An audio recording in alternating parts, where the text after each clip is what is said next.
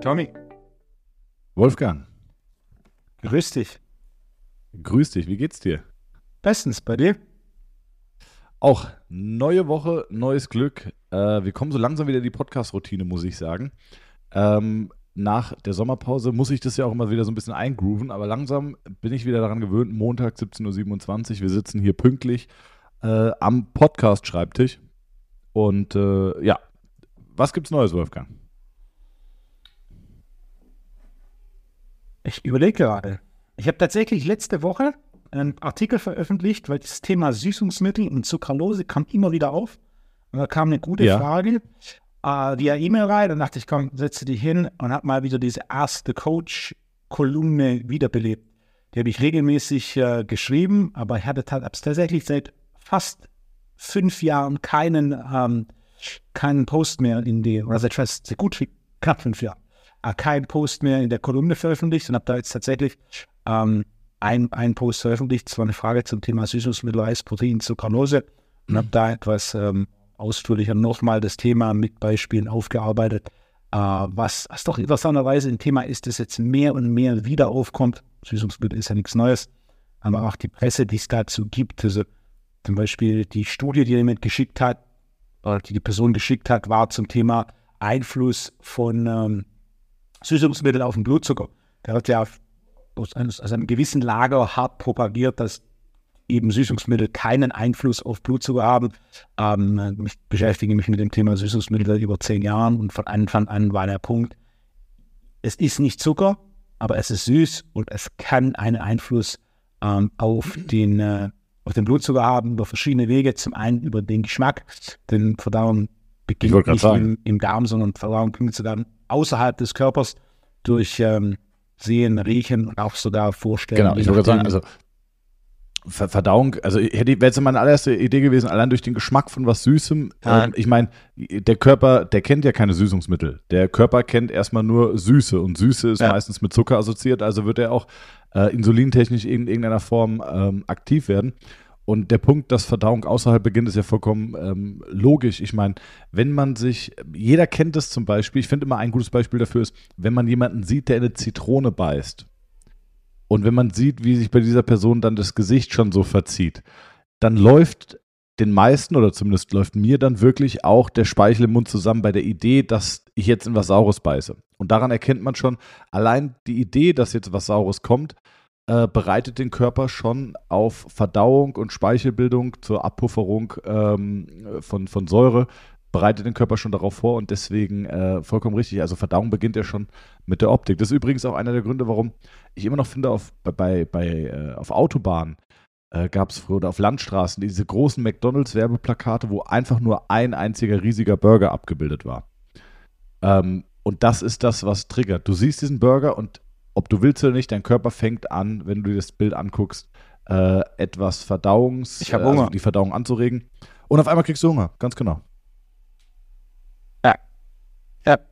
Äh, das, das Thema nochmal aufgearbeitet und auch im Zuge dessen, äh, weiß gar nicht, ob ich es im Podcast erwähnt habe, mit den Aminokapseln. Habe ich das im Podcast erwähnt? Ja, ja, ich glaube da- schon. Oder da hast hab du ich- mir gesagt? Doch, ich glaube, wir haben drüber geredet, ja. Okay, ja. Da habe ich das auch nochmal. Äh, Mitte August kommen sie jetzt, wo ich mich echt, echt darauf freue, dass äh, Aminosäuren als Kapseln äh, für die Effizienz und natürlich auch, wenn jemand Aminosäuren ohne, ohne Süßungsmittel konsumieren will, ist die Kapsel am Ende vom Tag die einzigste, die einzigste Option. Jeder, der schon mal Aminopulver äh, ohne Aroma und Süßungsmittel in Wasser gelöst hat und Das versucht wäre hat jetzt meine zu Frage trinken. gewesen, genau. Wow. Ja. Geht nicht. Hast du schon mal? Nee, Boah, nicht. Ich, ich, ich hätte jetzt auch gefragt, nach was schmeckt das? Es ist, äh, das ist widerlich. Es ist, es ist bitter. Nein. Also, ja. Es löst sich nicht sauber in den meisten Fällen. Ja. Es ist, es, du kannst, Aber jetzt mal, ich habe mal, hab mal eine andere Frage. Äh, Könnte man da nicht theoretisch mit, es könnte sein, dass ich jetzt den gesamten Fitnessmarkt revolutioniere und falls ja, dann starten wir diese Aufnahme einfach nochmal neu und setzen es direkt in die Tat um, ohne es anderen mitzuteilen. Gibt es da nicht irgendwie sowas wie Teeextrakt oder so? Kann man da nicht irgendwie so einen Fruchttee Äh, mit beimischen, dass es so ein bisschen teemäßig schmeckt? Haben wir probiert. Ah, Das Problem auch gerade mit so Tees. Also, wenn du dir mal äh, Eistees auf dem Markt anschaust, die haben alle Aroma. Ja, da ist eine Teebasis dabei, deswegen darf man das Ding Tee ne- nennen. aber der Geschmack kommt nicht vom Tee. Selbst bei Früchtetees, solange du nicht wirklich High-End-Früchtetee hast, dann ist in diesem Teebeutel Aroma drin. Ähm, mit tatsächlich nur Früchtepulver zu, zu süßen, das war auch ein Experiment, das wir mal übernommen haben bei ähm, Molkeprotein. Da war so die Idee, Molkeprotein ist nicht so intensiv im Eigengeschmack, vielleicht kriegen wir das hin, dass du quasi mit einem, mit einem Fruchtpulver, nein, keine Chance, no way. Es ist sogar, der, sogar dieses Lipton-Eistee-Granulat. Kennst du das ja, aber? natürlich. Ich hatte einen Kumpel in der Schule, der hat das einfach, einfach trocken gegessen. Das war der okay, Härtner. Der hat, das einfach, der hat das einfach gegessen. Als Snack kriegt, hat er dieses äh, äh, äh, Eistee-Pulver gegessen. Weltklasse. Ich kannte einen Kerl in den USA, okay. der hat Mayo auf seine Pizza gemacht. Also es gibt für alles Ausnahmen. Ja, aber das, das verstehe ich sogar noch. Also wenn du zum Beispiel so den, den Pizzarand am Ende, wenn du den in Mayo dimmen würdest, das würde ich sogar noch, würde ich sogar noch verstehen. Ja. Stimmt es, dass dein Lieblingsessen okay, also, als Kind Spaghetti mit Ketchup war? Nee, äh, nee. Das also, ist auf dem gleichen äh, Pizza, funktioniert Pizza wahrscheinlich bei, bei 95 Nee, bei 95, bei 95 Prozent der Leute funktioniert das, aber ähm, nee, glaube ich nicht. Ey, ich glaube, mein Lieblingsessen waren diese kleinen, diese panierten Dinos. Kennst du die? Nee, kenn ich nicht. Aber jetzt, oder? Diese, ja. diese Hühnchen, so, so, so TK-Hühnchen äh, paniert äh, vom Bofrost. Klasse. Kennst du Bofrost? Kenn ich. Bofrost und ja, Eismann. Okay. Ist das noch? Ja. Nee, okay. weiß ich nicht. Früher kam ja. der Bofrostmann. Ja, ja. bei uns gab es Wenn die Mama daheim war. Der ist auch mal ganz lang da zu Besuch geblieben. Ähm, nee. okay, so, zurück zur Ernsthaftigkeit. Ähm, Okay, und diese, also es ist nicht möglich, dass man das irgendwie geschmacklich macht. Schade. Nee, brauchst Aroma und sonst mit Es gibt auch Versuche nur mit Aroma, aber das ist, das ist auch nichts. Ne? Ja. Kapsel ist eine gute Lösung. Gerade das Thema Aminosäuren ist, ist, ein, ist ein hochinteressantes Thema. Ähm, auch was da mehr und mehr an, an Research kommt. Äh, Protein grundsätzlich, aber Aminosäuren im Spezifischen. Äh, ist interessant und deswegen ist es war so, ein, war so ein Thema, das ich lange im Kopf hatte, aber nie wirklich so die richtige Lösung gefunden habe. Ähm, aber jetzt, jetzt ist sie da, groß, große Dose, 300 Kapseln. Und dann ist das so eine coole Option für die, die Aminos wollen, auch als Snack, auch für unterwegs, wenn man kein Wasser braucht. Weil mit Aminopulver ist es großartig, aber du brauchst halt doch eine größere Menge Wasser. Während so ein paar Aminokapseln hast du mit zwei, drei Schluck Wasser unten. Ähm, kannst du dann auch einfacher transportieren, wenn du keinen Shaker brauchst sondern nimmst einfach in die Hand und in den Mund oder direkt aus der Dose in den Mund. Und du hast natürlich auch für die, die die Süßungsmittel viel konsumieren und weniger konsumieren wollen, oder grundsätzlich die, die Süßungsmittel komplett vermeiden wollen, hast du die Option dann da eben ne, mit Kapsel kein, kein Süßungsmittel, kein Geschmack. Äh, das, das ist nur Kapselhülle, also Überzugsmittel, wie der technisch korrekte Begriff ist, und dann ähm, Pulver rein, fertig. Also ich war der Idee gegenüber etwas skeptisch, weil ja. ich, aber ist natürlich auch nicht mein Business. Du hast es ja schon äh, x-mal mehr durchdacht und natürlich auch äh, die Erfahrung deiner ganzen ähm, ja, Trainer und Customer. Ähm, ich war so ein bisschen skeptisch, habe es dann meiner Freundin erzählt und die fand die Idee großartig. Und dann habe ich mit ihr auch noch diskutiert. Aber sie fand, sie fand die Idee super. Was lustig ist, wir haben nur Aminosäurenkapseln. Und ich habe dann mal geguckt, was es auf Amazon in der Richtung gibt, habe ein Produkt gefunden und dachte, oh, ein guter Preis. Aminokapseln, ne? äh, namhafter Hersteller, guck mir die Zutaten an. 14% Aminosäuren, der Rest Molkeprotein. Habe ich auch gedacht, okay, wie viele Leute, da, da steht schön Aminokapseln und so weiter, wie viele Leute gucken sich die Zutaten an und sehen, dass es einfach 85% Proteinpulver ist, mit ein bisschen Aminosäuren und das dann in Kapseln, äh, in Kapseln reingepackt. Äh, da habe ich, äh, hab ich doch geschmunzelt und dachte, okay, weil es gibt tatsächlich gar nicht so viel. Das war dann meine Frage, okay, was, was gibt es da überhaupt schon? Da habe ich ein bisschen so geschaut und es, es gibt fast nichts. Und das, was ich gefunden habe, war weit entfernt äh, von dem Qualitätsstandard, äh, den, den ich mir da vorstelle. Der hat den Vogel abgeschossen, hat der Hersteller, der da Proteinpulver, Molkenprotein in Kapseln verpackt. Das ist, ja, ja, ja. Ich bin gespannt. Ich bin sehr gespannt, was du sagst, wie es ankommt bei den Leuten. Ähm, ich glaube, dass Leute es auf jeden Fall testen werden.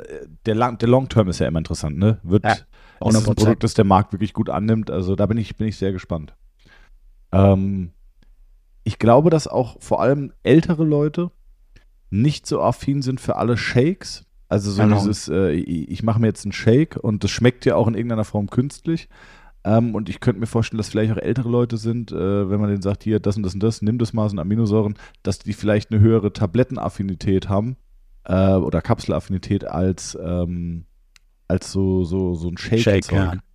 Es ist sehr individuell. Aber die, die, ja, der eine assoziiert dann Kapseln oder Tabletten mit irgendwie Krankheit, der andere, ja, so.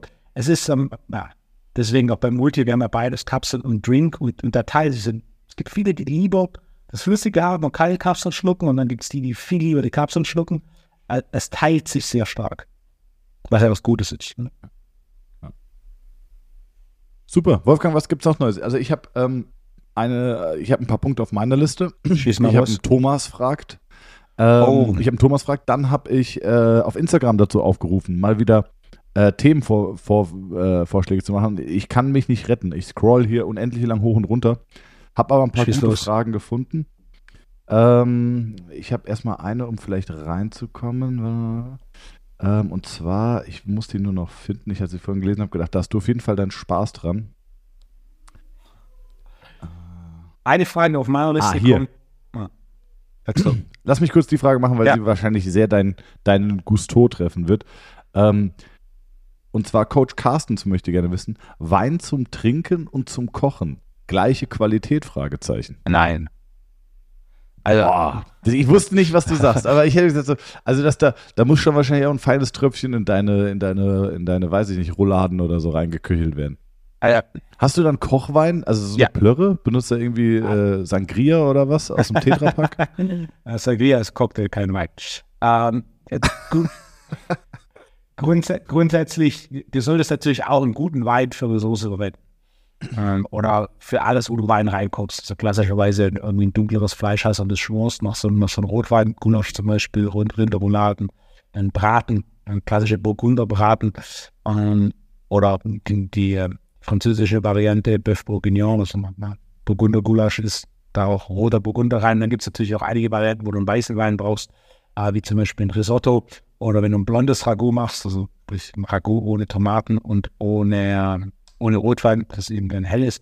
Ähm, grundsätzlich der, Unterschied ist schon da. Diese, diese Komplexität und diese Nuancen, die du, wenn du ihn trinkst, schätzt, die brauchst du nicht, wenn du, oder die nimmst du nicht wahr, wenn du den reinkochst.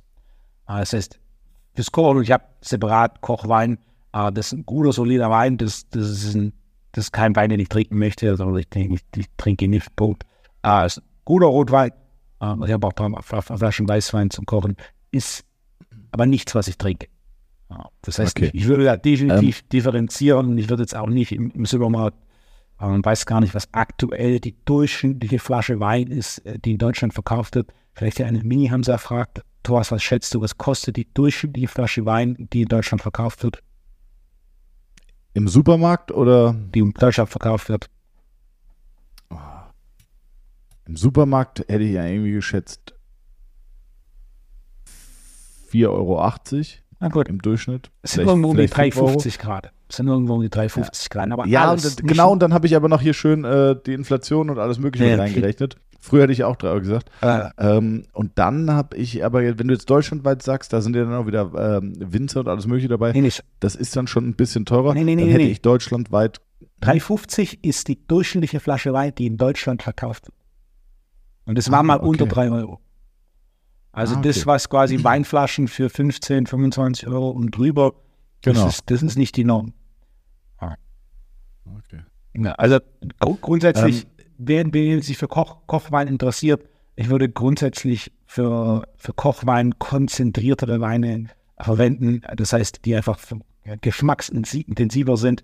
Äh, weiß wie rot, gerade ein, ein einfacher Weg beim Weißwein, das als Grundregel, je dunkler der ist, desto potenziell konzentrierter ist er. Das heißt, wenn du also einen Wein hast, äh, der fast durchsichtig ist, dann ja, da passiert nicht viel.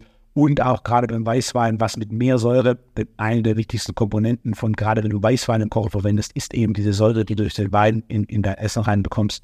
Und äh, beim Rotwein, so, ja, klassischer Bordeaux oder eine Italiener und Chianti, das sind so die Weine, die ich, äh, die ich grundsätzlich empfehlen würde als Kochwein.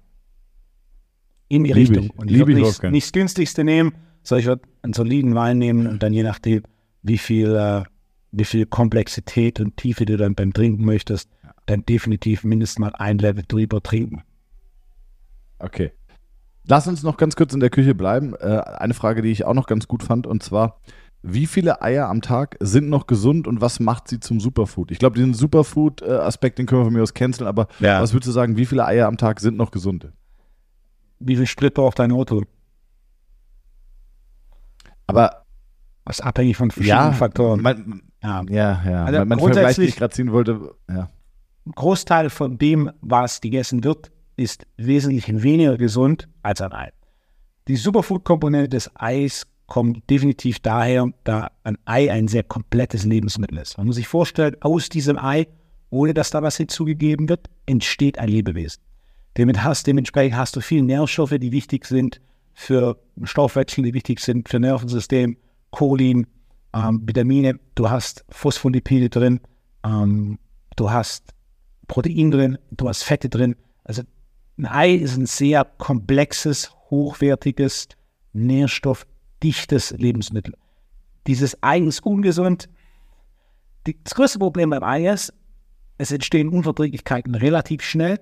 Neben der Qualität des Eis ist es die Art und Weise, wie Eier konsumiert werden, primär als Rührei und dann wird es nicht gekaut, sondern inhaliert. Das, das ist ein Thema. Wie viele Eier für, für jemanden noch okay sind, verschiedene Faktoren bestimmen das. Definitiv Kalorienaufnahme und Proteinaufnahme insgesamt äh, spielen eine Rolle. Das heißt, je mehr jemand isst, wenn du einen Strongman hast mit 160 Kilo, dann ist, äh, dann ist 12 Eier für den nicht viel. Wenn du eine Frau hast mit nur 50, 60 Kilo und die kaum Sport macht, dann ist eben 12 Eier schon verdammt viel. Das heißt, sowas, also ein bis zwölf Eier ist meine grundsätzliche Empfehlung, äh, basierend auf Proteinbedarf, basierend auf Zielen und natürlich auch basierend auf kompletter Menge an Protein. Ähm, ja, so als, als ein bis zwölf ist die, die grobe Richtlinie der Antwort. Äh, die, die Angst vor ich, hätte, Eiern. ich hätte jetzt auch, ja. Schieß los. Was wolltest du Meine sagen? Antwort wäre in die gleiche Richtung. Ich hätte gesagt, äh, eins bis alle wäre einfach meine Empfehlung gewesen. Ja, Vasili Alexejew, der erste Mann, der äh, 500 Pfund umgesetzt und gestoßen hat, hat grundsätzlich zum Frühstück 36 Eier gegessen. Das ist nicht normal. Aber Wolfgang, das kann ich doch nicht glauben. Das hat er mal gemacht, weil er mit, eine Nee, Wette nee, mit irgendeinem nee, verrückten Kumpel hatte. Aber das hat er doch nicht. Google- 36 Eier, das ist ja Google absurd. mal, google mal. Äh, und das war Ja. alter russischer Gewichtheber, der hat auch ein bisschen Energie verbraucht. Und 36 Eier zu essen ist, ist nicht normal. 220 Kilo umzusetzen und zu stoßen ist auch nicht normal. Das heißt, um unnormale Dinge zu erreichen, dann muss man unnormale Wege gehen. Und gerade im Kraftsport ist eben der, der Konsum von, von viel Kalorien äh, super wichtig. Da gibt es auch nette Videos von Strongman auf YouTube. Ich glaube, Brian Shaws Videos über What I Eat in a Day sind so ein Klassiker, der dann halt seine 12.000 Kalorien im Laufe eines Tages isst. Und das ist halt ein normaler Tag für ihn. Er ist aber auch irgendwie zwei Meter irgendwas groß und wiegt zwischen 180 und 200 Kilo. Und wenn der trainiert, das ist ja auch so wie, wie das Auto, wenn der trainiert und ein paar Kniebeugen macht, die Gesamtlast, die der bewegt und damit auch die Energie, die er verbraucht, ist natürlich wesentlich mehr, als wenn du mit deinen ne, 70 Kilo Kniebeugen, wenn man mit seinen 70 Kilo Kniebeugen macht, das darf man auch nicht vergessen. Je höher die Last, die bewegt wird, desto höher der Energieoutput. Unabhängig Ja, ja, äh, des, des, des relativen äh, Belastungsmaximums. Dementsprechend, Ich ja, habe ich hab, ich hab die nächste Frage, die ich noch auch gerne in dem Kontext noch stellen würde. Und zwar, was kann man sich für 4.979,52 Euro kaufen, Wolfgang? viel. 4.979,52 Euro. Was kann man sich davon kaufen? Ein Haufen Kochwein. Das ist die richtige Antwort. Was, ein Haufen? Kochwein. Kochwein, das stimmt. Ähm, Äh, man könnte aber auch jeden Tag 36 Eier essen. Bei 38 Cent das Stück kommst du auf 4.979,52 Euro, äh, die du einfach im Jahr hast. Äh, Jetzt frage ich mich, ob der das da beim Finanzamt Darmstadt durchbekommen hätte, wenn das Teil seiner, äh, seines, ja, das ist ja eine Investition quasi. wenn du während des Meetings Fünf- oder wenn du Ja. in der Praxis gekochte Eier zur Verfügung stellst, dann kriegst du das durch. Ja. So, also die, die das nächste Mal zur Behandlung gehen, bei Therapie und Training in Darmstadt. Nein, und oh, da das steht wird jetzt kein ein halbes Körbchen. Jahr nach. Und da steht kein Körbchen mit gekochten Eiern. Und dann würde würd ich mal direkt mich äh, mit konstruktiver Kritik Äußern. äußern. Mal schlau machen, ja. Ja. ja. Ähm, okay. Ich habe aber noch eine Frage, Wolfgang. Äh, und zwar so ein bisschen in die Richtung Hamza fragt und danach können wir auch wieder so ein bisschen fachlicher werden. Ähm, es ist ein Thomas fragt, habe ich gelesen, fand ich irgendwie gut. Und zwar aus dem Forbes Magazine. Wie viele Waffen hat die Transportation Security Administration TSA dieses Jahr in der ersten Jahreshälfte von 2023 am Flugha an allen Flughäfen in den USA konfisziert? Wie viele Schusswaffen? Also wenn du durch den Security-Check gehst und du wirst durchgeleuchtet, dann werden ja auch bei dem einen oder anderen äh, reisenden Amerikaner auch gerne mal einfach eine Schusswaffe mitgenommen in den Urlaub äh, oder auf Geschäftsreise. Und wie viele wurden dieses Jahr schon äh, ja, festgenommen? Also aus meiner Sicht die logische Antwort ist null. Denn so dämlich ist niemand, dass er eine Waffe mit in Flugzeug, in den Flugzeug nimmt. Habe ich auch gedacht, Ja, aber, aber- dann hätte das Forbes Magazine ja keine Zahl veröffentlicht. Ja. Also du darfst Schuss, Schusswaffen mit in Flugzeug nehmen, das, das weiß ich. Aber sie müssen in deinem Gepäck verstaut sein. Du musst sie anmelden. Die Munition muss separat dem Piloten abgegeben werden. Ähm, also so, weit, so weit bin ich schon. Äh, aber ja, was, also, es gibt immer Leute, und da wird wahrscheinlich auch der eine oder andere sich beschwert haben, warum er nicht seine Waffe zum Selbstschutz mit in die Flugzeugkabine Ja. nehmen darf. ja. Äh, schieß los, das wird wahrscheinlich eine aberwitzige Nee, Nummer nee, sein. nee. Schieß los, so läuft hier kein okay. sondern ich muss dann Okay. auch immer versuchen, nochmal Ja. irgendwie mir Ja. irgendwas logisch da aus dem Ärmel zu schütteln. Wie war der Zeitrahmen nochmal? Das erst, die erste Jahreshälfte von 2023. Sechs Monate. TSA, Ja. 800. 3251. ich habe ich hab, ich hab dann, ähm, ich hab dann mal weitergerechnet und zwar sind das 18, 18 Waffen am Tag und äh, more than 99% of them are loaded. ja. Ich war Wahnsinn, mal in Arizona also in der Wüste. 18 geladene Waffen werden in der Poli werden einfach am Flughafen. Also ich, ich stelle mir das so vor, stell mir vor, du gehst jetzt durch den Security-Check und irgendeiner vor dir, da, äh, weiß, weiß nicht, ich kenne mich jetzt nicht aus, äh, holt da so eine, eine Walter P88 Ah. oder keine Ahnung, irgendwas raus. Und du bist dann wahrscheinlich total geschockt, aber das Security-Personal müsste schon total relaxed sein, weil kennen sie, 18 Waffen am Tag, natürlich verteilt über die gesamten Vereinigten Staaten, aber ähm, also so ein Flughafen Los Angeles oder so, das kommt ja wahrscheinlich da dreimal am Tag vor, dass da irgendeine Waffe gefunden wird, geladen. Aber Wahnsinn. Was ich gerade erzählen wollte, ich war in Arizona, Ja. äh, Totaugenschießen in der Wüste. Sind wir, sind wir Ja. da, sind wir rausgefahren und auf dem Weg haben bei Walmart noch eine Schrotstütte extra gekauft. Und, äh, und danach Wie waren, wenn du Spikeball spielen gehst und noch so auf dem Weg Ja. dahin noch einen Ball kaufen gehst. Exakt. Und danach waren wir essen und da waren so ein paar Punkte bei den Essen, die interessant waren. Unter anderem, der, der es organisiert hat und die Waffen dabei hatte, wir waren zu dritt. Und er erzählte, ah, mit Munition, ein bisschen so Munition, darüber geredet. Und dann hat er verschiedene Muni Munition zu Hause für verschiedene Einsätze.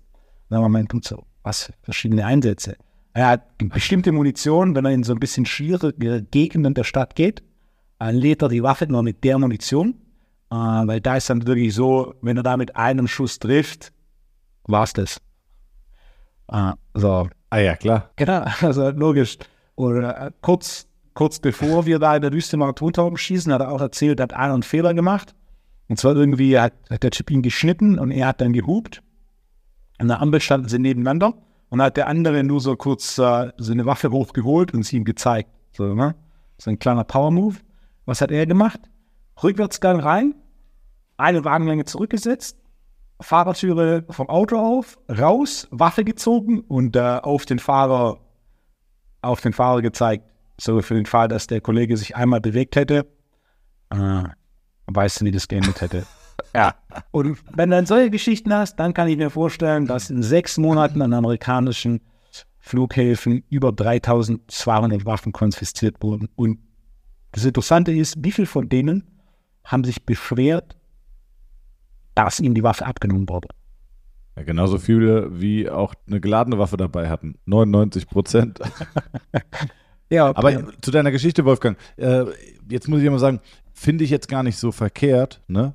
Weil äh, war ja am Ende sehr, äh, wurde ja deeskaliert, die Situation, ne? Der eine zeigt die Knarre, der andere bedroht ihn und am Ende hat keiner geschossen. Beide sind weggefahren, okay?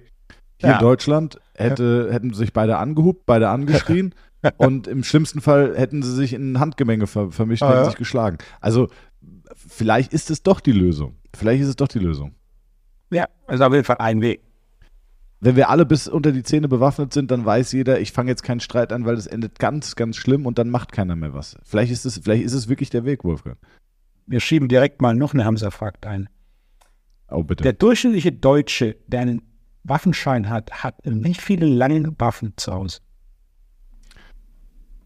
Ähm, der durchschnittliche Deutsche, der einen Waffenschein hat, der ist Sportschütze oder Jäger. hat eine große Leidenschaft dafür oder Jäger und wird entsprechend äh, ja nicht nur schießen, sondern auch der Sammelleidenschaft verfallen sein. Und entsprechend sage ich, der wird schon seine gut und ganze, da werden auch Anfänger sein, aber da werden auch so richtig alte äh, Langwaffen-OGs rumlaufen. 23. Okay. 14. 14, ah, okay, okay. Für Durchschnitt. Ja, ja brutal. Signifikant. Ja. ja. Ähm, okay, kommen wir zu was Fachlichem, Wolfgang. Und zwar wurde ich die Woche gefragt und ich fand die Frage eigentlich ganz gut und wir haben, wir haben ja schon über alles geredet, aber da haben wir, glaube ich, noch nie drüber geredet. Und zwar Thema Bankdrücken, Wolfgang. Ja. Wenn der Kopf abhebt. Mhm. Ja. Kopf abheben beim Bankdrücken ist ein Thema, das sieht man immer wieder. Es gibt auch Leute, die, die drücken, ähm, die drücken schon bewusst mit dem Kopf. Es gibt Leute, die heben den reflektorisch ab. Äh, es gibt Leute, die drücken den Kopf brutal in die Bank. Das brutal in die Bank von der ersten Idee ist das natürlich sinnvoll, weil du ja irgendwie, ähm, also nicht brutal in die Bank, aber dass, dass sie halt so ja. abgelegt ist, weil du ja ein bisschen mehr äh, durch, durch das Drücken in die Bank ja auch dich quasi von der Handel wegdrückst und somit wahrscheinlich eine gewisse Force in die Handel entwickelst. Ähm, aber was machst du mit Leuten, die das machen?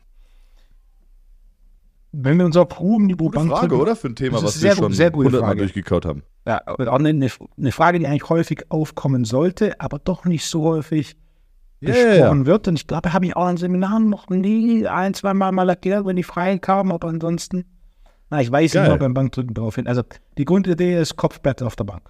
Für eine bessere Position der Wirbelsäule und dementsprechend optimale Kraftentwicklung. Wenn der Kopf sich abhebt, das erste, was ich mir anschauen würde, die BWS ähm, beziehungsweise Nackenextension. Auf hohem Niveau kommt es vor, wenn man Bank drückt mit so einem Shirt. Das heißt nicht, dass der Nächste um die Ecke kommt. Also hatte ich vor kurzem ah. nämlich erklärt, warum ich grundsätzlich keine Gürtel empfehle. Und dann kam halt Aussagen wie, aber die ganzen Powerlifter, Louis Simmons empfiehlt ja einen Gürtel. Ja, ja, er tut es und er tut es auch aus gutem Grund. Und wenn ich so wie er für das, wie seine Leute trainieren würde, empfehle ich 100% einen Gürtel. Ähm, aber unter den Umständen, unter denen jeder meiner Kunden trainiert, empfehle ich kein Gürtel. Dementsprechend, der, der, Kontext ist wichtig. Und da ist, wenn du einen Bankdrück-Shirt verwendest, passiert es recht schnell, dass du den Kopf anhebst.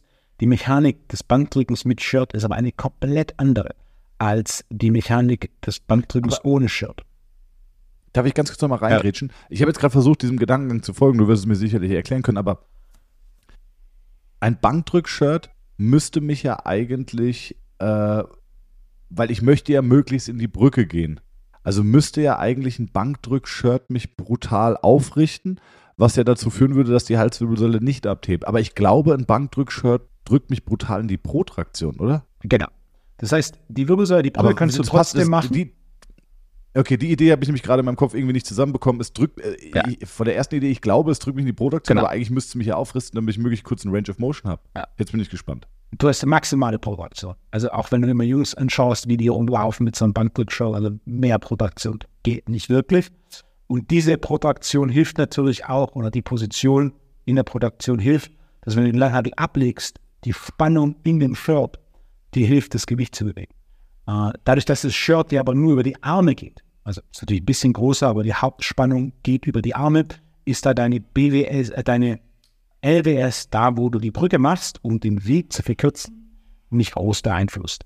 Äh, gleichzeitig ist aber diese Protektion das, was dafür sorgt, dass wenn du das Gewicht ablegst, äh, durch diese Spannung der Kopf sich oftmals ab. Ja, ja, ja, klar. Okay. Aber Bankdrücken mit Aber du verstehst den Gedanken, den ich hatte, Ja, ja. oder? Warum es jetzt nicht sofort intuitiv, ähm, weil eigentlich Ah. von der Idee hätte ich gedacht, ich versuche ja eine maximale Brücke zu machen Mhm. ähm, und entsprechend müsste ich die Schultern ja möglichst weit in Ja. Retraktion und auch Depression bekommen, damit ich möglichst viel Brücke habe, möglichst kurzen Range of Motion. Ähm, aber das Shirt war, die erste Idee, es zieht mich ja brutal in eine Protraktion. Ja. Und du machst das dann im Endeffekt über die Brücke.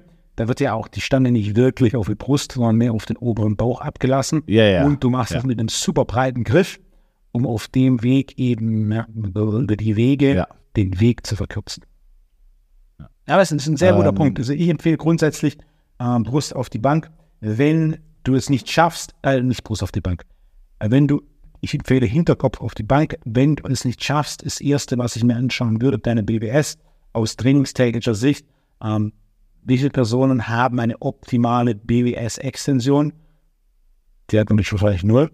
Äh, das heißt, es geht darum, die BWS-Extension zu optimieren. Da gehe ich auch, das ist Teil von Modul 2, da habe ich eine Übungsprogressionshierarchie, die BWS-Extensionshierarchie, die darauf aufbaut, Schritt für Schritt die Fähigkeit, die BWS zu strecken, zu optimieren, sodass wir eine bessere Position der BWS haben für die grundsätzlich bessere Mechanik im kompletten Oberkörper. Na, okay. Ich würde mir aus therapeutischer Sicht als allererstes die Halswirbelsäule und den cervicothoracalen Übergang angucken und die Ja. Brustwirbelsäule. Ja. Und äh, in der Brustwirbelsäule könnte ich zum Beispiel erwarten, dass wir Rippenblockaden haben. Ähm, bei einer Rippenblockade, was häufig passiert, vor allem, es kommt nicht ganz oft vor, aber was manchmal passiert, ist, dass ein Wirbel in Flexion steht. Und wenn ein Brustwirbel in Flexion steht, ist es quasi die Expirationsstellung der Rippen, wodurch, wenn das jetzt äh, mehrere Segmente betrifft, dann hast du mehrere Segmente in Expirationsstellung und dadurch hast du automatisch mehr Kyphose und äh, Protraktion im Schultergürtel. Und dadurch kann einfach, können die Schultern weiter nach vorne kommen und wenn sie weiter nach vorne kommen, ist das ja quasi wie wenn du jetzt so ein äh, Powerlifter-Shirt anhast, dann hast du eine noch schlechtere Extension der Brustwirbelsäule und entsprechend kann es mal sein, dass die Halswirbelsäule abhebt. Es könnte auch sein, dass du äh, Probleme im CTÜ hast, also im cervicothoralen Übergang und dadurch äh, versucht der Körper möglichst Entlastung zu schaffen oder ähm, dass einfach die Mechanik von Facettengelenken nicht gut funktioniert und du deswegen mehr in die Flexion gehst, weil du Extension gar nicht tolerierst und schon erst recht nicht bei maximaler Kraftentwicklung. Ähm, Ja. also geht schon in die gleiche Richtung. Ja. Und äh, finde ich aber eine ganz gute Frage. Ja. Also ich wurde gefragt und meine Antwort war, wenn du es nicht schmerzfrei kannst oder wenn du es nicht tolerieren kannst, dann lass es, dann ist es okay. Ähm, wird dir natürlich bei der optimalen Positionierung beim Bankdrücken, wird es dir ein Nachteil sein, aber ist okay. Ähm, aber ich würde es auf jeden Fall auch therapeutisch mal abchecken lassen. Vor allem, wenn es mal anders war. Also wenn du schon lange äh, Kraftsport machst oder im Fitnessstudio trainierst und du merkst, hey, das war, das ging eigentlich immer, aber irgendwie in letzter Zeit ist es besser, wenn ich den Kopf abhebe. Hatte ich übrigens auch schon. Ich hatte auch schon Halswirbelprobleme in dem Bereich und habe dann, äh, ich konnte dann nicht mehr aktiv meinen Kopf in die Bank drücken. Ist mir vorher nie bewusst aufgefallen, dass ich das tue. Ist mir erst aufgefallen, als ich Halswirbelsäulenprobleme hatte und gemerkt habe, ey, Extension von der Halswirbelsäule äh, oder Kopfrichtung Bank ist wohl das, was ich intuitiv tue, geht aber gerade nicht. Äh, und dann habe ich natürlich äh, Gewicht reduziert und äh, ja, mehr Reha-Training als progressives Krafttraining betrieben. Und ähm, dann über Behandlung der Kollegen bei uns in der Praxis, dann ging es wieder und seitdem macht es auch keine Probleme mehr. Cool. Das schöne Beispiel ist ja da wieder, wie sich Therapie und Training ergänzen, weil wenn du zum Beispiel sagst, ähm, suboptimale Position des Wirbels, wir korrigieren die Position des Wirbels, dann ist aus Sicht des Trainings natürlich, ja, der, Wirbel, wenn wir das wissen, gut, aber was machen wir damit Training? Nicht wirklich viel, sondern über Training ist dann eben die leider meist langwierige oder leider der meist langwierigere Ansatz. Wir versuchen, muskuläre Spannungsverhältnisse zu optimieren und so zu die Position des Wirbels indirekt zu optimieren, während du als Therapeut natürlich da die schöne Option hast, da mit hoher Wahrscheinlichkeit wesentlich schneller und kurzfristiger die Position zu optimieren.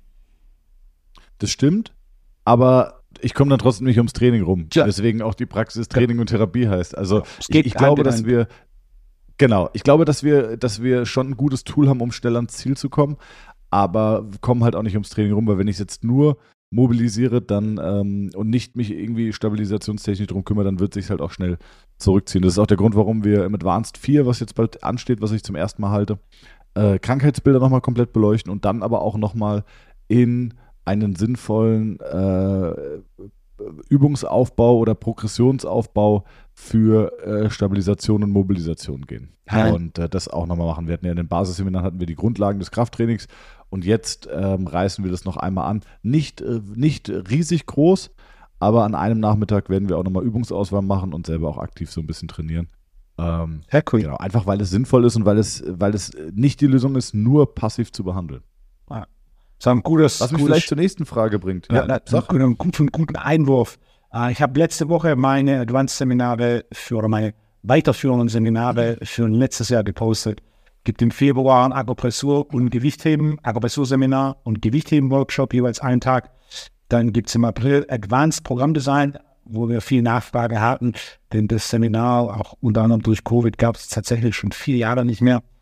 Und äh, im März wird es tatsächlich Online-Seminar geben. Es wird ein, die Evolution der Supplementierung, habe ich während Covid das erste Mal gemacht. 21 war das, äh, vier Stunden Online-Seminar mit Aufnahme. Machen wir auch, wo quasi ich im Detail die wichtigsten und in der Praxis relevantesten Neuerungen aus dem Bereich Supplementierung durchgehe. Das sind die einzigen vier weiterführenden, fortgeführten Seminare, die es im, im ersten zwei Quartalen, also im ersten Halbjahr des nächsten Jahres geben wird. Sehr gut. Bin ich gespannt. Advanced Seminar, äh, Advanced Programmdesign interessiert mich auch, muss ich sagen. Ich muss auch dieses Jahr, wenn jetzt meine ganze Konzeption mal zu Ende ist, muss ich auch wieder, äh, ich mache zwar hier und da Fortbildungen und treffe mich auch, wie gesagt, sonst meistens mit Kollegen, weil die Frage so oft kommt, wie bilde ich mich fort? Meistens einfach in 1 zu 1 Situationen mit äh, erfahrenen Kollegen. Aber äh, bei dir es steht auch immer noch dieses, ähm, na, wer jetzt? Biochemie wollte ich mir noch angucken. Ja. Und äh, was war es noch? Ah, äh, funktionelle Anatomie wollte ich mir noch anschauen. Und Modul okay, Ich habe noch eine. Ja, genau, richtig. Ich habe noch eine Frage. Und Modul 2, was ist das nochmal? Funktionelle Anatomie. Modul 5 ja, ist genau, das äh, Prä-Reha. Prä-Reha, genau. Die zwei genau. macht man irgendwie sinnvollerweise zusammen. Ich habe hier noch eine Frage und zwar von, von ET. Und zwar viszerale Osteopathie, Vorteile, Grenzen, Anwendungsgebiete. Und ähm, da kann ich dir eigentlich nur empfehlen, Eti, hör dir vielleicht nochmal die Podcast-Folge von letzter Woche an. Äh, da haben wir nämlich so ein bisschen auch über Organe und die Auswirkungen auf Körperstatik gesprochen. Äh, die viszerale Osteopathie hat mich sehr begeistert während meinem Osteopathiestudium, hat mich in der praktischen Anwendung sehr enttäuscht und ähm, habe dann lange Zeit nicht nicht behandelt, aber äh, ja, mich wenig viszeral betätigt. Ne? Ich habe natürlich auch schon viel im, im, im, Bauchraum gearbeitet, allein für die ganzen Muskeln. Aber so richtig Organe und viszerale Osteopathie habe ich nicht so viel gemacht. Es gibt aber einfach Behandlungsbilder oder Problembilder, da kommst du nicht drum rum und ähm, wir arbeiten das im Advanced 2 einfach komplett auf. Wir gehen die häufigsten oder ja, wir gehen die Organe durch, die am häufigsten affektiert sind und die sich am besten behandeln lassen und die wirklich einen realen Einfluss auf äh, Körperstatik und Probleme haben. Äh, und das macht einfach richtig Spaß, wenn man das mal logisch aufdröselt. Wie gesagt, letzte Woche der Podcast-Folge haben wir da deutlich intensiver drüber geredet. Ähm, aber weil ich auch heute, ich hatte heute noch einen äh, Basketballprofi, also einen sehr, sehr, einen sehr bekannten Basketballprofi, den wahrscheinlich jeder kennt. Und der hatte zum Beispiel Dickdarm. So, jetzt habe ich in letzter Zeit oft über Dickdarm geredet. Das hat jetzt nicht jeder. Ich würde sagen, es hat vielleicht äh, ähm, 10 bis 20 Prozent meiner Patienten haben irgendwie einen affektierten Dickdarm, was jetzt nicht wenig ist. Also das ist schon eine relevante Zahl, aber es ist auch nicht so häufig, wie man das jetzt vielleicht wahrnimmt, wenn man diesen Podcast hört. Aber da wäre ich heute jetzt nicht groß weitergekommen, hätte ich nicht irgendwie äh, organisch mitbehandelt. Und deswegen muss ich sagen, viszerale Osteopathie funktioniert sehr, sehr gut das, ich glaube, der größte Kritikpunkt, den ich damals, äh, den ich hätte machen müssen, war, man hat mir viel zu viele Techniken gezeigt. Man hat mir zu viele Tests gezeigt, die sehr häufig unspezifisch sind. Man hat mir viel zu viele Techniken gezeigt, die auch unspezifisch sind, anstatt es einfach runterzubrechen auf die 10 Techniken, 15 Techniken, die am effektivsten funktionieren, die man auch am besten nachvollziehen kann und wo man wirklich realen Einfluss äh, testen kann, also Test und Retest machen kann, hat man einfach äh, ja, um das, ja, um des inhaltlichen Befüllens Willens hat man das einfach so aufgeblasen, dass man einfach, am Ende einfach erschlagen war und nicht mehr wusste, was Ah. ist denn jetzt relevant, was ist nicht relevant. Das Sehr ist schön. so oft so. Sehr schön. Yep. Leider. Okay, ähm, das ist eine Frage von mir. Wolfgang, was ist die beste Übung?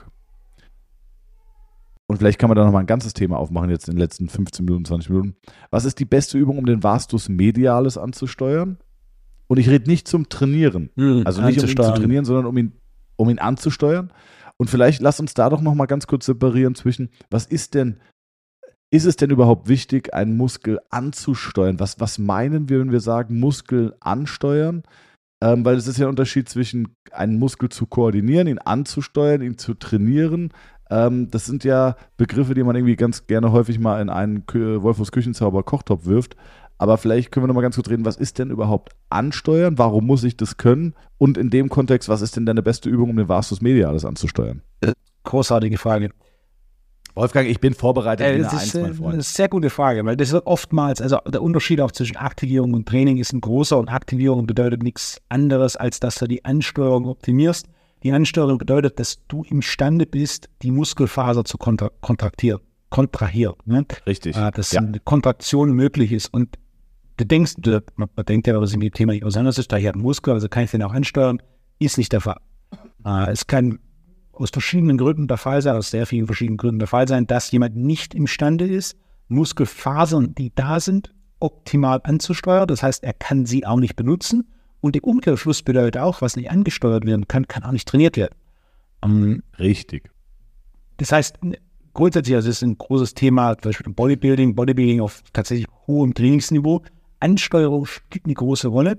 Das ist, was der Bodybuilder oftmals bezeichnet mit, man muss einen Muskel spüren. Ähm, wenn, du ihn, wenn du ihn spürst, bedeutet es, da kannst du ihn ansteuern. Wenn du ihn nicht spürst, bedeutet es, du kannst ihn nicht ansteuern. Und es geht darum, gerade im Training für Kraft und für, für Hypertrophie, also Bodybuilding wie andersrum äh, oder wie ebenfalls, äh, dass man Muskel optimal ansteuern kann. Und da ist eine wichtige Grundregel bei der Übungsauswahl. Je weniger andere Muskeln mitarbeiten können, desto einfacher ist es, einen Muskel anzusteuern. Das bedeutet, Beispiel, bei einem Klimmzug ist es schwieriger, den Bizeps oder Klimmzug mit einem supinierten Griff, ist es schwieriger, den Bizeps anzusteuern, als wenn wir einen Bizeps-Curl machen, wie zum Beispiel Kurzhantel Scott Curl, wo es nur ein Arm ist oder Ellbogen fixiert ist und in erster Linie dieser Bizeps beim Kurzhantel einarmigen Scott Curl mit supiniertem Griff, wo der kurz, kurz, äh, wo primär der Bizeps trainiert. Was jeder mal probieren kann, wenn er das macht. Mach mal Bizeps-Curls mit einer Kurzhand und dann machst du Bizeps-Curls mit einer Kurzhantel und du streckst das Handgelenk. Der Unterschied Wie der meinst du, das du Handgelenk? streckst das Handgelenk. Das ist, du klappst es nach hinten weg. Machst, nimmst eine Kurzhantel, Ah, ja, ja. Ja, klar. Kurzhantel, dann gehst du auf die Scottbank. Startposition ist komplett gestreckter Ellbogen. Und statt ein neutrales Handgelenk zu haben oder leicht gebeugtes Handgelenk zu haben, was viele haben, streckst du das Handgelenk. Das heißt, deine, dein Handrücken nähert sich dem Unterarm an. Was bedeutet, dass Krass, du ganz kurz, wesentlich... lass mich ganz kurz, lass mich ganz kurz noch eingreifen. Ich habe ja, oder das wird dir ja wahrscheinlich auch so gehen, ich habe ja eine ne sehr gute Idee von einer Bewegung oder wie Ja. fühlt sich das an, ne? Aber ich habe Ja. überhaupt keine Idee gerade. So, Ähm, meine erste Idee wäre, ich werde den Bizeps nicht spüren. Und dann habe ich aber gerade gedacht so, oder ich spüre ihn krass. Also Mehr. das ist krass, weil ich kann es mir nicht vorstellen Ja. gerade, wie sich das anfühlt, weil ich das noch nie gemacht habe. Te- Was Teste das passiert? mal. Das ist ein ausgezeichneter Weg. Du wirst etwas weniger Kraft haben, beziehungsweise du wirst etwas weniger Gewicht bewegen können, weil die Handgelenksbeuger in einer Position sind, in der sie nicht optimal Kraft entwickeln können. Das ist ähnlich, wenn du ähm, Beincurls machst mit unterschiedlichen Fußstellungen. Einmal 10 anziehen, einmal 10 wegstrecken. Beim 10 wegstrecken wirst du auch weniger Kraft haben, slash weniger Gewicht bewegen können, weil der Gastrocnemius nicht so viel beitragen kann zur Kniebeugen.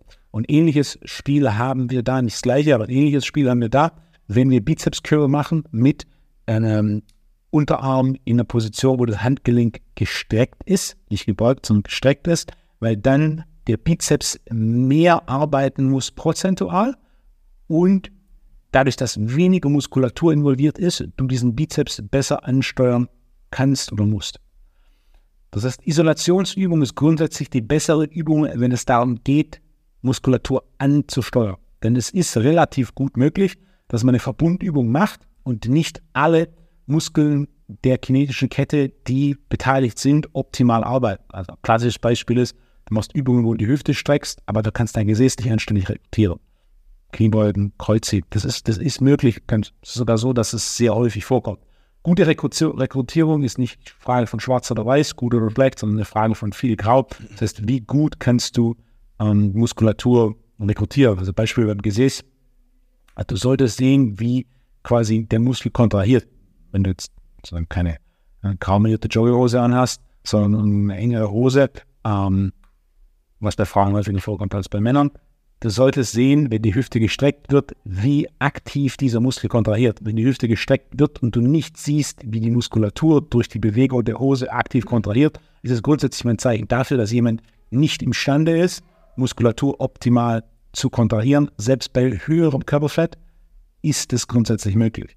Um, und das ist halt ganz wichtig, dass man erstmal lernt, den anzusteuern, weil ähm, ich meine, den Gesäßmuskel, da werden jetzt 99 Prozent unserer Zuhörerinnen und Zuhörer sagen so, hey, wie kann man den nicht ansteuern? Ich weiß ja, wie ich den anspanne. Das Gesäß ist ja noch ein Muskel, den man sehr intuitiv anspannen äh, ja. kann. Es gibt Menschen, die können das nicht. Ich habe ja. einen Fußballprofi, der spielt Bundesliga. Der kann das Gesäß nicht ansteuern. Und es gibt Übungen, mit denen man das äh, auch sehr bildlich äh, darstellen kann und dem Patienten auch zeigen kann, schau mal, aus der Position kannst du gar keine Kraft entwickeln. Und äh, wir haben auch manchmal Patienten, die, ähm, die äh, wo, wir, wo wir gewisse Mobilisationen vom Sakrum machen, wo du auf einmal merkst, da kommt überhaupt keine Kraft aus dem Gesäß. Und der spielt Fußball-Bundesliga und der kann keine 4 Kilo Extension in der Hüfte erzeugen, wenn du nur den Gluteus nutzt. Und äh, das ist total krass. Das nächste ist für Trainer zum Beispiel. Wenn ihr mit coolen Übungen um die Ecke kommt, wie Kettlebell Swings, ja, ist ja für die Dynamik und so, kann man machen. Ähm, jetzt will Wolfgang sagen, kann man machen, muss man nicht, aber kann man machen. Nur, können wir eigentlich auch noch mal drüber reden, Kettlebell Swing. Siehst du viele Themen. Soll ich dir mal aufschreiben, Kettlebell Swing? Ja, ein gutes Thema. Okay, schreibe ich mal auf. Warte, hier tippt der Chef noch selber. Kettlebell Swings. Bindestrich, gutes Thema. Okay.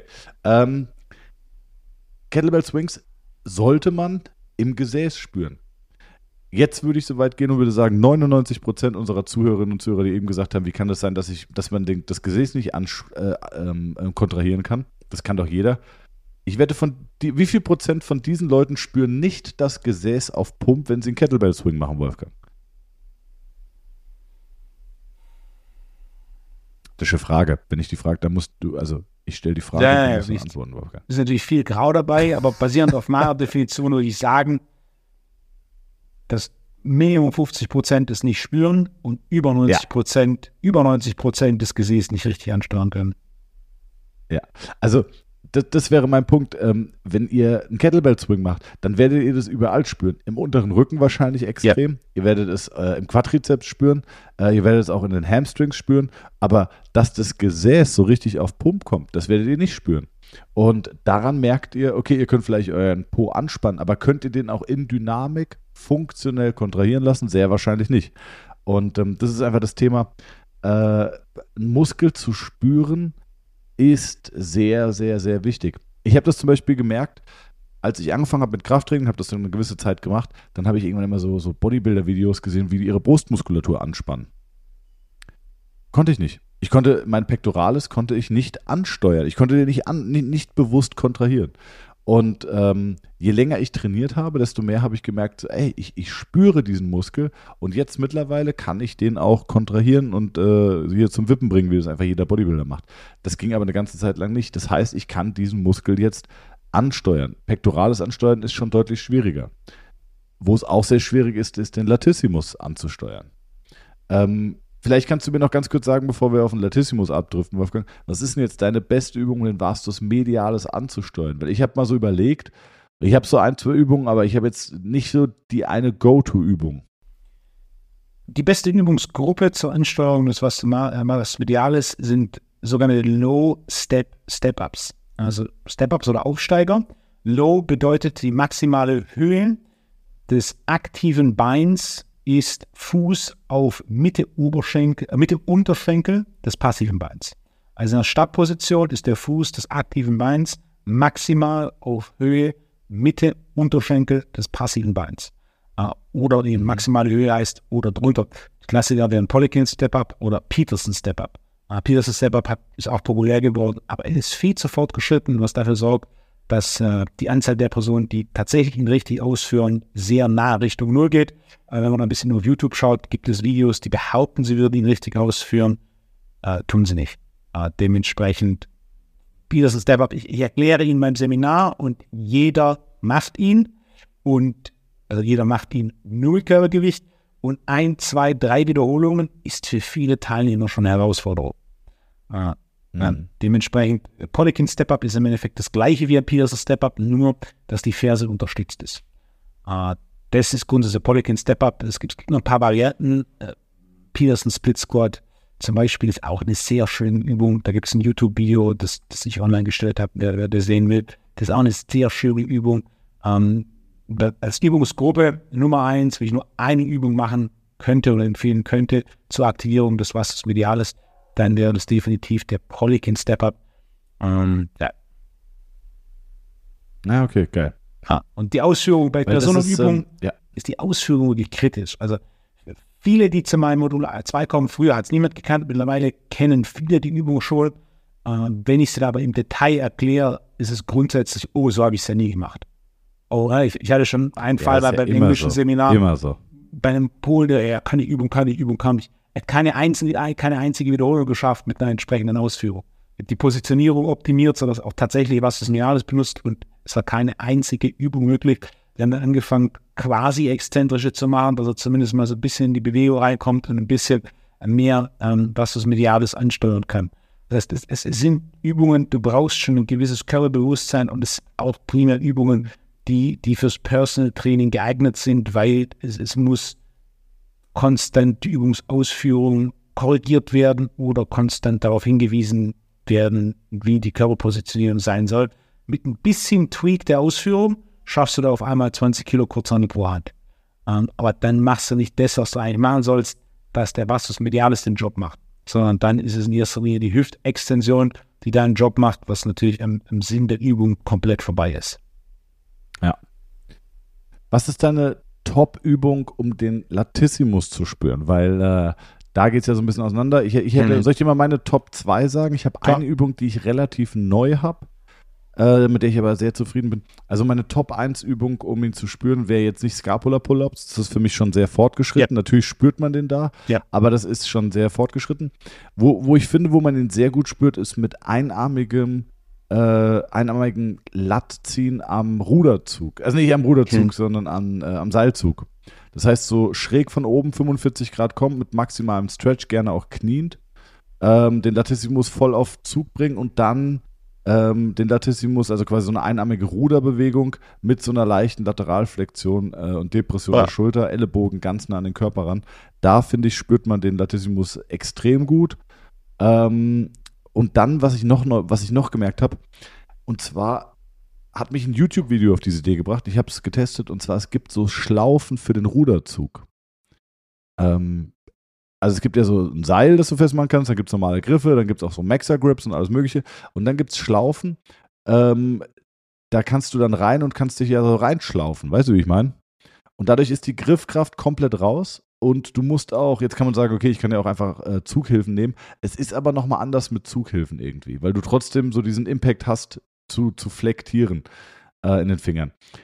Und dann, ich würde sagen, ich ruder mit 75, 80 Kilo da reichen mir 35 Kilo und ich spüre den Latissimus, wie der mir um die Ohren fliegt. Ähm, ich spüre auch den Trapez und natürlich auch die Rhomboideen und alles Mögliche. Aber diese zwei Übungen finde ich sehr, sehr gut, um den Latissimus erstmal zu spüren, bevor man dann später auch irgendwann mal zu Scapula-Pull-Ups kommen kann, die aber, wie gesagt, sehr fortgeschritten sind. Und ich finde, ein Lattzug ist zum Beispiel eine Übung, da kann man jeden schnell dran setzen, aber es dauert sehr lange, bis man die Übung gut macht. Also bis man die Bewegung wirklich auch mit Schulter- und Schulterblattretraktion ausführt und nicht einfach nur über Bizeps und Bauchmuskulatur das Gewicht nach unten zieht, das dauert schon lange. Hat auch bei mir lange gedauert, bis ich ordentlich Latt ziehen konnte. Also vielleicht nochmal ganz kurz deine Einschätzung da, Wolle. Kurzer Einwurf. Ich wusste gar nicht, dass du mittlerweile 80 Kilo Kurzhantel hast. Nee, ich meine am Ruderzug. Ja. Äh, die unilaterale Option des Latzugs äh, ist eine gute Variante. Nee, nee, äh, achso, ja, genau. Unilaterale, also einseitige Latzug am Kabelzug. Nicht Ja. am Latzug klassisch, sondern so knien 45 Das ist ein Grad. bisschen ja, Winkel. sorry, jetzt bitte. Äh, das ist eine gute Variante. Was ebenfalls eine, eine sehr gute Option ist und dann auch eine Isolationsübung, ist äh, ein Überzug. Klassischer Kurzhantelüberzug äh, mit, äh, mit zwei Variationen. Deswegen nenne ich das ganze Ding JC Pullover, Pullover für Überzug, JC, äh, die Initialen von Juan Carlos, äh, der der erste war, bei dem ich das so gesehen habe. Und zwar den Überzug so, dass der Kopf nicht auf der Bank liegt. Also man liegt nicht quer auf der Bank, sondern normal auf der Bank, so weit nach hinten, dass der Kopf nicht auf der Bank ist und dann greift man die Kurzhantel mit einem neutralen Griff, Hände übereinander und hält die Ellbogen sehr eng beieinander. Und so nimmt man quasi da alles, also ein Ellbogenbeuger raus, weil der Ellbogen wird nicht gebeugt, ähm, hält den Ellbogen bei etwa 5 Grad gestreckt und arbeitet dann quasi komplett mit äh, der Schulterextension, mit einem Ellbogen relativ weit innen. Da kriegst du einen sehr guten Stretch und dementsprechend auch eine gute Aktivierung äh, auf den Lat. Das ist so von Isolationsübungen ist aber beim Lat recht eingeschränkt. Äh, die, die unilaterale Variante, vor allem mit dem Kabelzug, ist gut, weil natürlich auch nur eine Seite und du kannst mit Gewicht ein bisschen spielen. Bei Isolationsübungen ist dann mehr oder weniger die einzigste Wahl äh, oder die einzigste Wahl ist die Übungsgruppe des Überzugs. Die Variante des JC Pulvers ist da definitiv meine Favorite-Variante, wenn es um die Aktivierung äh, des Lat angeht. Mega. Also, das ist aber auch wieder so typisch, dass du dann mit so einer geilen Übung wie äh, Überzüge kommst. Fuck. Habe ich 100 Jahre nicht trainiert. Äh, ist aber auch eigentlich eine, ist, ist, ist eigentlich eine geile Übung. Das läuft dann auch schön. Also Das für die, die viel sitzen und einen Haufen Spannung auf dem Lat haben und deswegen dann auch so ein bisschen viel Spannung auf dem Lat, äh, hat ja einen negativen Effekt auf die Position der BWS. Da ist es teilweise so, wenn du die Variante machst mit zwei, drei Sekunden Pause im Stretch und die stehen auf, dann können die auf einmal wieder ein bisschen besser durchatmen und stehen aufrechter und fühlen sich freier im Brustkorb, weil ja, die, die Spannung aus dem Lat raus, raus ist, der so ein bisschen auch den Brustkorb kollabieren lässt. Klar, zieht natürlich die Schulter nach innen, ne? Kontrahiert die Schulter so ein ganz bisschen. Ähm. Tommy, das ist eine richtig runde Folge. So, sollen Alter, wir- hab ich auch gerade Sollen wir gedacht. die Folge abschließen mit Hamza fragt? Ich wollte es gerade sagen, ey, witzig, ich habe genau die gleiche Idee gehabt. So, Thomas. schieß los. Welches Land auf der Welt hat das größte Spektrum an Insekten? Also in welchem Land auf der Welt gibt es die größte Anzahl verschiedener Formen oder Arten von Insekten? In welchem Land gibt es die meisten Insektenformen? Boah, okay. Hm. Insekten. Was Asiatisches, was Südamerikanisches. Ähm, Gibt ja einen ich Tipp, meine, aufgrund der Größe. Hä? es sind 37.303 verschiedene Insekten, die in diesem Land gesichtet wurden. Ähm, aber von der Größe irgendwas Asiatisches? Oder ist es doch wahrscheinlich so Regenwaldmäßig, Busch? Ja, könnte schon so buschmäßig sein. Erstmal, ich, ich gehe erstmal in Richtung Südamerika. Gut, Oh.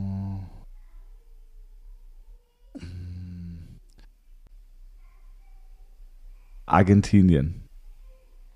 oder? Falsch.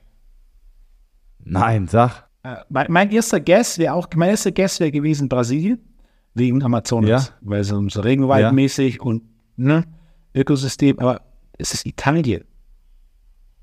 Italien. Italien hat mit über 37.000 verschiedenen Insekten größte Diversität an Insekten im Vergleich zu jedem anderen Land auf der Welt.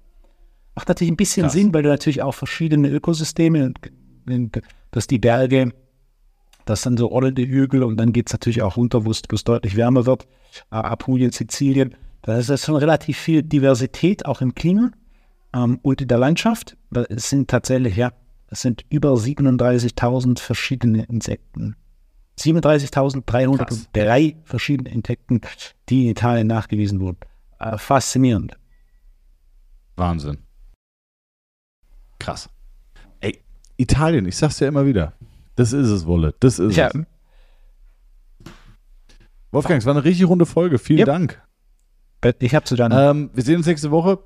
Vielen, vielen Dank an alle Zuhörerinnen und Zuhörer für die zahlreichen, äh, zahlreichen ähm, Nachrichten und Fragen. Ich finde es also, oder wir, wir beide finden es, da spreche ich glaube ich für uns beide. Ich würde sagen, es macht den Podcast so richtig schön interaktiv. Deswegen versuchen wir, oder ich versuche zumindest, das ist mein Part, äh, immer dran zu denken, dass wir irgendwie vor Aufzeichnung relativ früh morgens äh, dieses Question-Feld äh, in eine Story packen, dass man sich noch aktiv beteiligen. Also, also vielen, vielen Dank. Und ähm, ja, Wolfgang, viele liebe Grüße. Eine gute Woche wünsche ich dir und ich freue mich auf nächste Woche. Gute Woche. Ciao.